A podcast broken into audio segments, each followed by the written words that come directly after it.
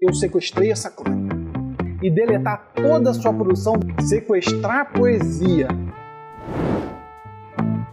Eu sigo muitos poetas nas redes sociais e particularmente gosto muito de um específico que é português. Comecei a segui-lo porque fazia umas lives interessantes, antes mesmo da pandemia, antes de live virar modinha. Ele fazia lives falando de poesia de peito aberto, cara lavada. Que coragem, eu pensava, admirava. Não é fácil falar de sentimento abertamente nos dias de hoje. Comprei o seu livro e continuei acompanhando sua produção poética até que ele postou uma mensagem aos seus seguidores avisando para que tirassem prints dos poemas favoritos, posto que ele iria fechar sua página e deletar toda a sua produção das redes sociais. Os seguidores mais fiéis, principalmente as mulheres, espernearam nos comentários, questionando o motivo dessa atitude desesperada e o imploraram para não fazer. Eu observei o poeta que por vezes se autoproclama poeta e por outras esperneia dizendo-se apenas um aspirante, postou um vídeo resposta explicando.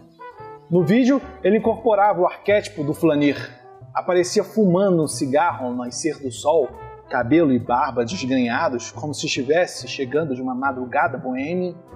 Ele explicou que ia deletar toda a sua produção porque não estava conseguindo viver de poesia que os algoritmos das redes sociais não entregavam seus conteúdos a todos os seguidores, que por isso não estava conseguindo crescer, mas que mudaria de ideia se seu público o ajudasse. Naquele momento, vendo o vídeo, eu já podia imaginar o que estava por vir. O poeta então fez um apelo emocionado pedindo para os seus seguidores comprarem o seu livro e o contratarem para tutorias poéticas. Se o fizessem, ele não deletaria todos os seus poemas.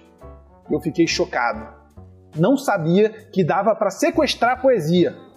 Mas eu estava errado, pois ele sequestrou e pediu resgate.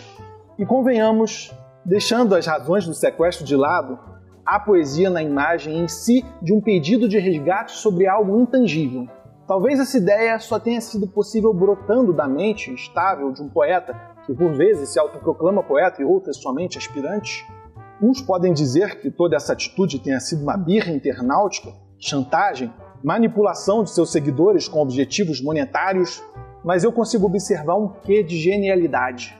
Sequestrar a poesia, quem diria? Mas é verdade que os algoritmos das redes sociais não entregam o conteúdo dos seus produtores para todos os seguidores. Então, como achei a atitude do poeta interessante, em partes, digo que sequestrei essa crônica.